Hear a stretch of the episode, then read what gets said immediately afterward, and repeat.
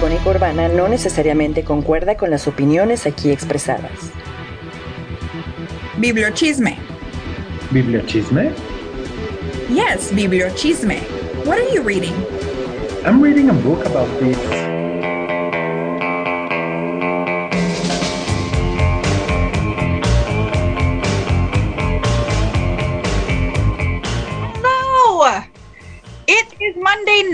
It's time for Bibliochisme. I'm so happy to be here with you all. I am Angela.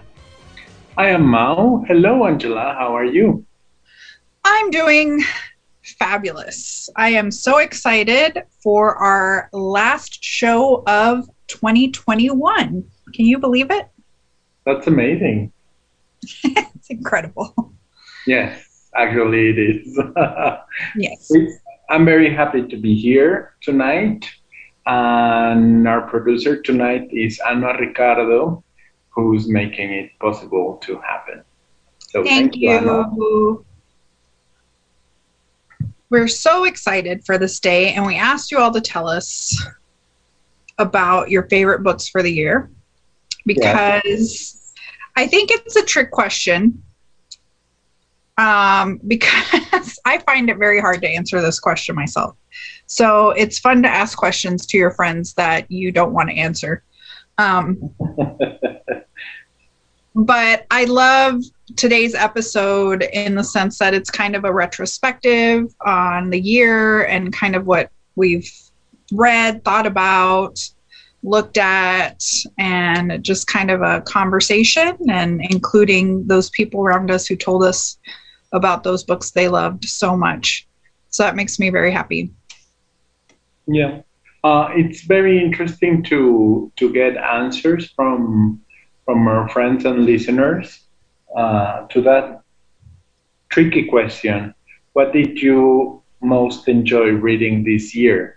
Which may not be your favorite book or the most uh, important or whatever, but you enjoyed it most. So Yeah, what does enjoy mean, even? Exactly. Everyone has a perspective. I mean, we made a question, we we put it there, and we got answers, different type of answers. So Absolutely. Um, I want to take a little selfish moment in today's program uh, to to say that today is uh, my father's birthday, December twentieth, and um, I just really appreciate thinking about what kind of influences my family has had on my reading. And my father loved reading. He loved to read mysteries. And we would talk about like how everybody always got caught in mysteries. And i was reading you know my little kid nancy drews and he was reading like the and so i wonder like this year that i've been reading thrillers like what kind of conversations we would have and what his perspective would be now um, so I'm just thinking about him and happy birthday to him and thinking about what his favorite book would be this year. mhm. that's a lovely moment to have. Yeah. And, and and I think that's a very important thing to to honor those who somehow uh, with their influence made us readers. You you've said it a lot of times. Everyone in your house was reading all the time. So Yep. that, that must have had an effect on us. There are books everywhere in all of our houses all the time. So, yeah, I think there is a feeling of home for us connected to books. Like, I, when I go to houses that don't have books, it feels very strange to me um, because it's something that doesn't doesn't connect in the same way. And particularly like some of the houses of my childhood where like there were walls of bookshelves. I always have this image of that. That's so beautiful. So i mean there's plenty of people who love to read who didn't have families that were readers but for me that's been like a very treasured um, experience and connection to other people in my family One of the things I do when I go to somebody else's house, I look at their bookshelves. I don't care what they're reading, I just want to see what they have. I mean, it's always interesting and it tells you a lot about that family, that person. Did you hear about like the Zoom curated bookshelves? That people would create bookshelves behind them that would look good for Yeah. Zoom meetings. Yes. like what? Um, so I mean, books have an aesthetic even if you don't like reading them, apparently. So uh, I find that very interesting. But yes, I do pay a- people's bookshelves. It's not even a judgment thing. Like I need to know. I'm just attracted. Also, forget bookshelves even. Like if I see a person on the street with a book in their hand, I do anything I can to figure out what book it is. And sometimes, if I can't see it because like their hand is covering the title or something, I will just ask because it, I just need to know. I don't know why. I have never asked a stranger what are they reading. I mean, I have on- on Twitter or online, but uh, never, never in the street. But what I have done is to look. How do you say um, when you read uh, from from a distance that you Mhm. are trying to read the book the other person is reading at buses or the metro? Behind them, like just creeping on them while reading Yeah, their like, book. I, I want to know what they're reading. yeah i find it really fa- like and it's amazing to me like i i think things like i correlate ideas with this person based on the book they're reading and it doesn't necessarily mean anything um well i should say like this like if somebody is reading a book that i love i think good things about them if somebody's reading a book that i hate i don't necessarily think bad things about them because i read bad books all the time but like if it's a book that i love like i'm excited for that person to exist in the world Hmm. Interesting. Yeah. It is always nice to to find someone that's reading uh, someone that you like, or that you have recommended to people, or that you that you really care about. Um, today, I got asked a few times, two times today by two different people, if I could recommend books, and I was like oh my god what a huge responsibility. But then it's amazing that people consider uh, making that question and and taking you as a person that might be able to help them that they trust in their journey I Of reading. oh my do you know what i discovered this week? Um no this week is monday. It's today. No last week. I discovered that there is a service where you subscribe you give them money like there's an annual payment or something like that or monthly or something. You subscribe and then you tell them the kind of books you like and then they send you a recommended reading list with like a note. And i'm like libraries do this for free friends. I mean like i mean i appreciate anything that has to do with reading. And if you have the the disposable income good for you. Enjoy.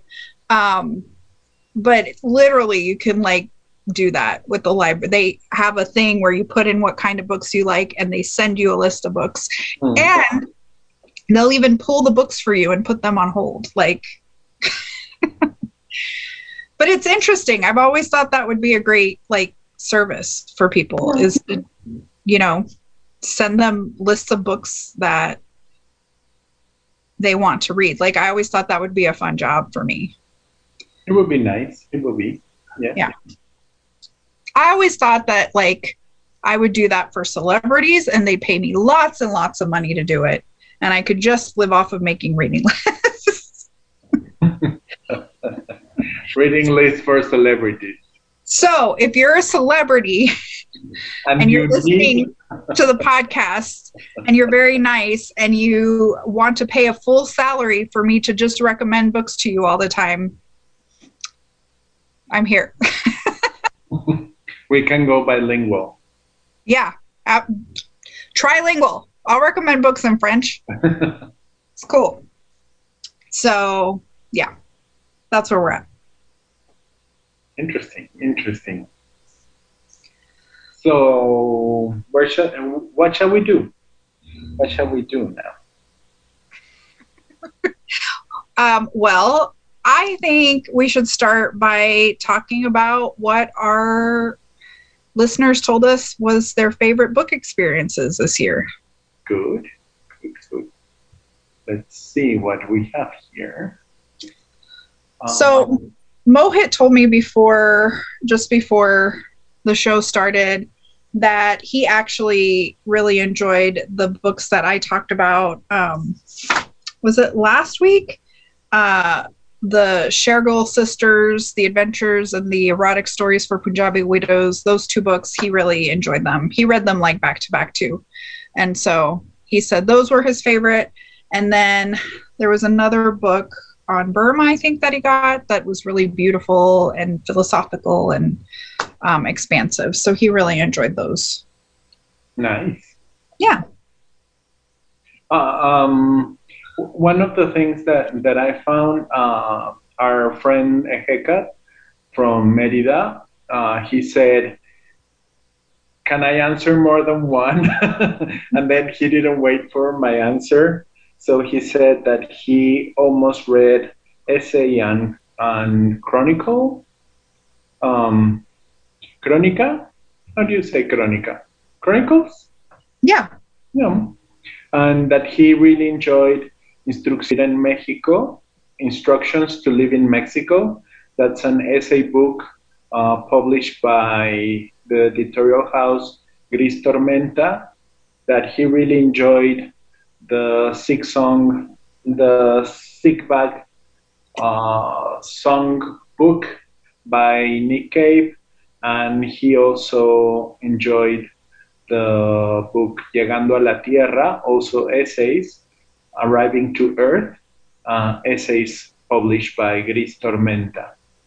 And before we go on our first break, um, our friend from Puerto Rico, our librarian friend, she said that she really enjoyed uh, reading the um, horoscope by Walter Mercado's um, niece every day in the newspaper.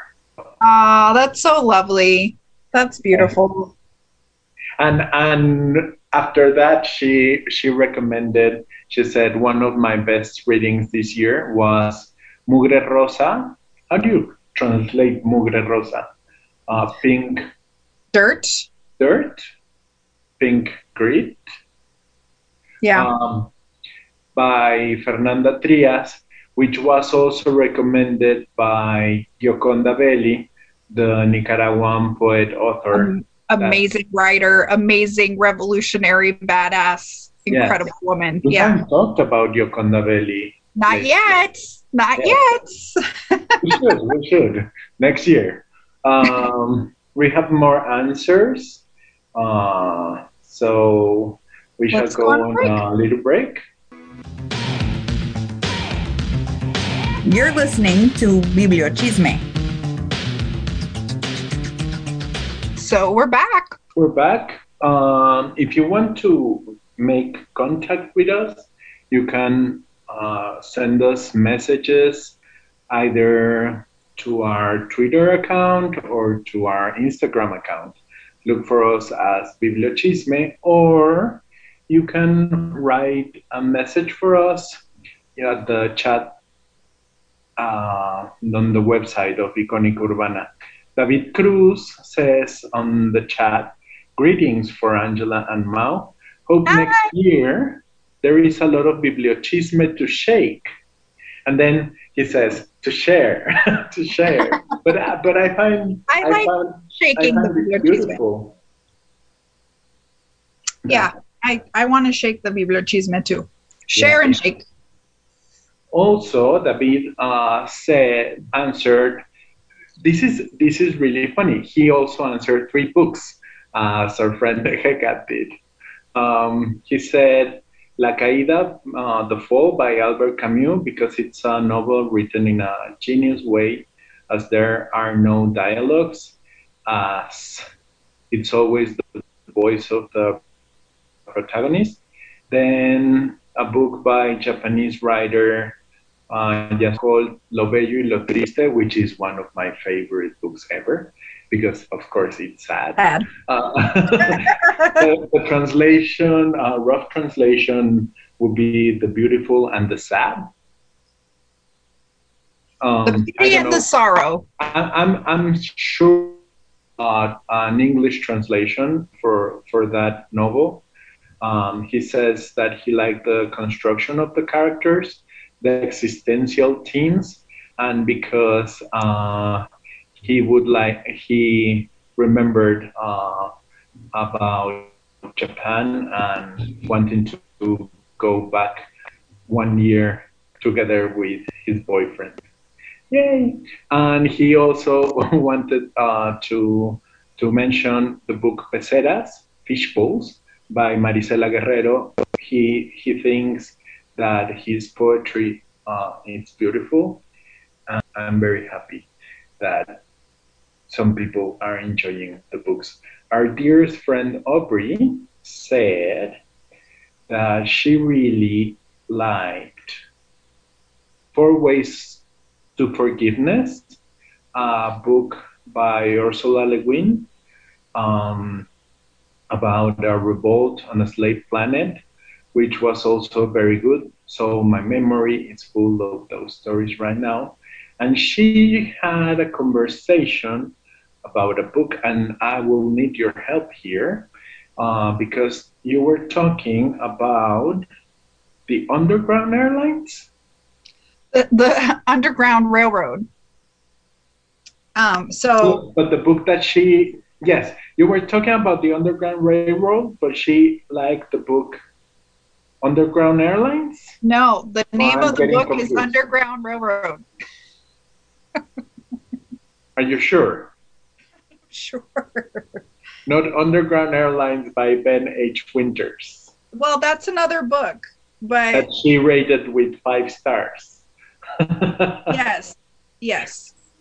Oh, okay. So yeah, we were talking about the book Underground Railroad by Colson Whitehead, which is a huge success. I have not read it people say it's amazing. And she said that she really enjoyed this other book, and I don't remember. So if you say that's what it's called, then you are correct.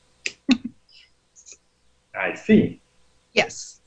So yeah, we were having a conversation about books about the Underground Railroad, but this other one is uh, speculative fiction, and so it's a different kind of genre rather than talking about um,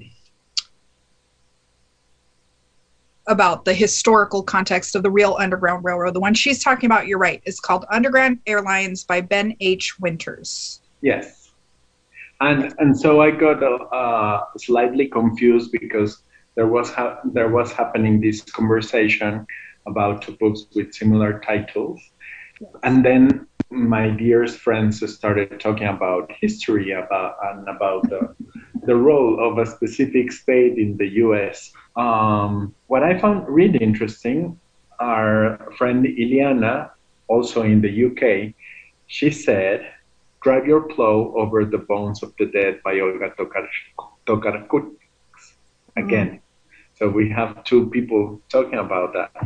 Uh, she also talked about Funny Weather, Art in an Emergency by Olivia Laing, and Girl, Woman, Other by Bernardine Evaristo. Again, she mentioned three books. It's funny. Yeah, and can we talk about like how amazing Bell Hooks is? I mean, we could have a show just on her. And so, and how incredible her work has been. I mean, it's been a really important reading for me to read her work. And um, I just, she's always so incredibly wise about her analysis of culture in a way that's just been very revelatory to me um, over the years. And so it's a huge loss for last, the world. Last Thursday, I was talking about, about her and how important her work is and how important the way she approached gender, uh, race, justice uh, from a loving perspective, from yeah. from from a completely different point of view was uh, a completely different thing. I thought that she was a very young person. For me, it was a surprise to hear that, that she has passed away and that she was 69. Because I thought that she was much younger, like her her her voice was so fresh that uh-huh. I I thought that she was of a much younger generation. Yeah. Um, yeah, she has an incredible, expansive, necessary history for for literature and for politics and for for analysis of our world. So, yeah, maybe we can talk about her some more next year too. More about her work. I downloaded a free uh, book by her, um, published by the UNAM, that I found, so I might read it soon. Fabulous. Uh, sorry? I said fabulous. Yes. um, and I think those are the comments that we have from our listeners and friends. Um, our dearest uh, Martin Mendez and Aldo uh, kept sharing the images that we posted, but they didn't give us an answer. but that's okay. That's, that's okay. That's helpful. Thank you. Uh, no, yeah. no, I, I, really, I really appreciate uh, that they take their time to listen to us and yes, and to, absolutely to follow us. But uh, we we also want to know uh, what you're reading so that we can expand uh, our points of view and the voices, yeah, yeah, on the show. Yeah. So for the for our next episode, which will be on January 10th, we want to know, huh? Or third. We the have 10th. to the 10th. Yes. The 10th. Um, so our next episode, which will be January 10th, listeners, um, we will we will um, ask you what are your reading goals for the year? What are you excited about reading in 2022? Um, this is like a very exciting part of the year for us when we think about all the things. And last week, I told you I wasn't going to do my 100 goals, dear listeners, and I just couldn't do it. I have to do the 100 goals. So, uh, so we'll talk more about our goals, our excitements, and after the break, we'll talk about our favorite books this year. Yes. A veces la vida es como trasladarse en un mundo que tiene forma de mapa del metro, donde uno salta de estación en estación, del recuerdo personal a la silueta de actores de nuestra propia realidad.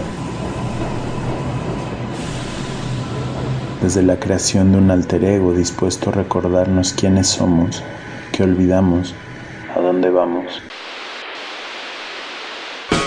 Deja que tus oídos sean la guía en esta mancha urbana. Deja que nuestras voces iluminen el sendero de tus pasos. Escucha. Icónica Urbana. No olvides escucharnos en Spotify o Himalaya. Búscanos como Icónica Urbana. Reconstruyendo Cultura. You're listening to Bibliochisme. And we're back. So let's talk about our books for the year. Yes. Mao, how did you feel about your reading this year? Um, I I think I did uh, very well with respect of my goals. I surpassed my goals. I read more than 73 books during the year. And I was able to read a lot of women writers, a lot of Mexican writers, a lot of. And what I didn't do, uh, I didn't read a lot of English books, uh, books in English, and I didn't read. Uh, I haven't achieved the goal of the novels. you that, you still But I- have 11 days. yes, and I'm only going for two more novels. I can do it. Yes. Uh, and and I had a very very nice, um, very good books, very good selection of books. Um, I really enjoyed it. I would love to to to to mention that I loved uh, reading a lot of poetry by Raúl Zurita, who's a Chilean writer, and by José Emilio Pacheco, a Mexican poet. I read a lot of poetry by them. I also read uh, this amazing book that I talk about here by Irma Pineda called Rojo Deseo, which is a book, uh, bilingual book in Spanish and Zapotec, uh, talking about uh, erotism and about desire and um, the the odds of being in love and having an orgasm. And I also enjoyed reading the the short stories by Elena Garro, uh, which was an amazing book to read, and I was able to read it out loud to some friends during the year. And but I would like to to to mention that the more, most enjoyable book at some point, and I think that it was very enjoyable because I read it by myself. I read it to David, I read it to Shalok, and I recommended a couple of times. It's by Oliver Jeffers. It's called What We'll Build Plans for Our Together Future. It's a beautiful book by Oliver Jeffers, who who's an amazing artist. yeah. I love his books. Um, and he did uh, this book. He he did this book for his daughter, uh, Mary, and for his grandmother, Marie. Uh, and and it's such a beautiful book, like talking about how we build a future together, um, families, friends, people. And I think that it's a very beautiful book. Uh, the title in Spanish is Lo que construiremos, planes para nuestro futuro juntos. Um, it's uh, available in most bookstores, so it's an amazing book. Okay. Notice how we also did not just pick one book. Yes, So not When we three. I Yeah. went all over the place. me too. Me too, but it's our show, so we could do whatever we want. I mean, if you love reading, like it's hard to pick and there's different reasons you enjoy different things. So the year is not over. Um, so it's weird to like have statistics. Also, maybe the book I love the most this year I haven't read yet because I still have I said 11 days, as you said. yeah, but technically it's 10 because I'm not going to read a book tonight. Maybe. Who knows? Um, and so, and so, yeah, so that there's still more things can be done. But as of right now, I have read 31,107 pages. That's a lot of pages. That's a lot of pages with 142 books completed. And there were so many. I know, right? My goal was 111. So I met my goal. I didn't set sub goals like you did. Um, and I'm wondering if I should this year or not. I don't know. It's kind of scary because I really just read whatever I want. And But that's, sometimes- that's perfect. But sometimes it's fun too to like expand. I do do uh, like one reading challenge that my library does, but other than that, I try to like just do whatever I want. But maybe we'll see. We'll see what happens. So I have so many books. Um, 400 Souls, A Community History of African America, 1619 to 2019, uh, by uh, Ibram X. Kendi and uh, Keisha. Hold on. This description doesn't have her full name. Um, Keisha. Hold on. Sorry.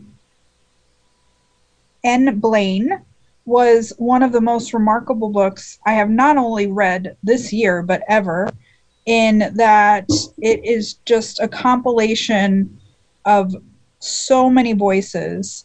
So they edit it, but edited it, but it has so many different essays by incredible writers, thinkers, activists um, that talk about the history of the United States. And the audiobook is read by a bunch of different people too and it's a beautiful experience because between each uh, narrative you hear several voices together because the whole point is that it's a community storytelling. And so the experience of this book is remarkable. It's just an incredible work. So that was one of my very favorite things. It's one of the first things i read this year and it made me very happy. Sounds um, like an amazing book. It is. I seriously, I highly recommend it to everybody, and I hope they are able to translate it into other languages so more people have access to this rich history. Um, then, on like a more comical side, uh, you'll never believe what happened to Lacey: Crazy Stories About Racism, um, by Amber Ruffin and um, and her sister Lacey, who are from Omaha. Amber Ruffin has a TV show. She's a comedian, and um, so her sister is experiencing all these really weird things um, in Omaha, Nebraska. and so, uh, just some of the things that happen there what kind of weird racist things do people say and it's a it's like sad but it's also hilarious because they're both really talented storytellers and it's really funny. And if you enjoy the concept of chisme this is it. Like this is a chisme book and with this one if you listen to the audiobook they both read it so you can hear kind of their like rapport with each other. So that's amber the conversation. Huh? The conversation they're yes. having. Yes, and they play off each other. It's really great. And Lacey Lamar. So that was another one that was just an incredible read for me. Um, like one of the most impactful books I read this year is Aftershocks by Nadia Owusu. And that's something that I talked about as being my favorite book this year, I think, um, in the sense of it was a memoir, a history, a personal narrative, a cross cultural analysis, and a poetic book all at once. Uh, she's just an incredible writer, thinker. It's profound, it's painful, it's full of sadnesses, so you'd probably love it. Um, it's just a beautiful, beautiful book. Definitely five stars. And and then like on the more like i just enjoyed was the guest list which was the beginning of my thriller craze that i went through where i was just reading a bunch of thriller time frames where there's there's you know you read like four or five books in a row that are just like eh, okay. And then all of a sudden you read four or five that are just mm-hmm. amazing. Mm-hmm. So it ebbs and flows. Yep. Nice. Yeah. Um, it's always interesting to more good books than before because like I'm you know. Huh? You know how to pick what you're going to enjoy. Yes. And I'm I'm taking um, into consideration my my how do you say my the things that I like, the things that I'm interested in at the moment, and I think uh, that this is an amazing moment for being reading Mexican authors, young Mexican authors. It's really interesting. It's a very exciting time, and it's just magical to have access to so many different kinds of readings. And so I think it's so amazing. I'm really looking forward to what we discover next year. It will be an adventure. Yes, and what we talk about on the show. We'll have so much to talk about on January 10th. Very good. What's your favorite thing? My favorite thing, my favorite thing. You go first. My favorite thing is that we started our show. And am so happy that we've been doing this and we're going to start our like second year, even though it hasn't been a year that we've been doing it, but it brings me so much joy. So my favorite thing is signing off for the year and looking forward to next year. A very a very meta response. yeah, it's beautiful. I, I'll I'll stick to your our dear producer Ana Ricardo. It's gonna have his birthday. Happy birthday! We're very happy that um, he's our producer and that he's going to be older on Friday, and as he always is, even though he doesn't want to hear what we're saying and he just leaves. Oh, stop it. Um, yeah, we happy birthday. Thank you so much for being such an amazing producer. Um, we're so happy to celebrate. Yay! So, have wonderful holidays, listeners, and we will see you next year. yes. Um, on January the 10th. Yes. Happy reading to you until happy then. Happy holidays and happy new year. Yay!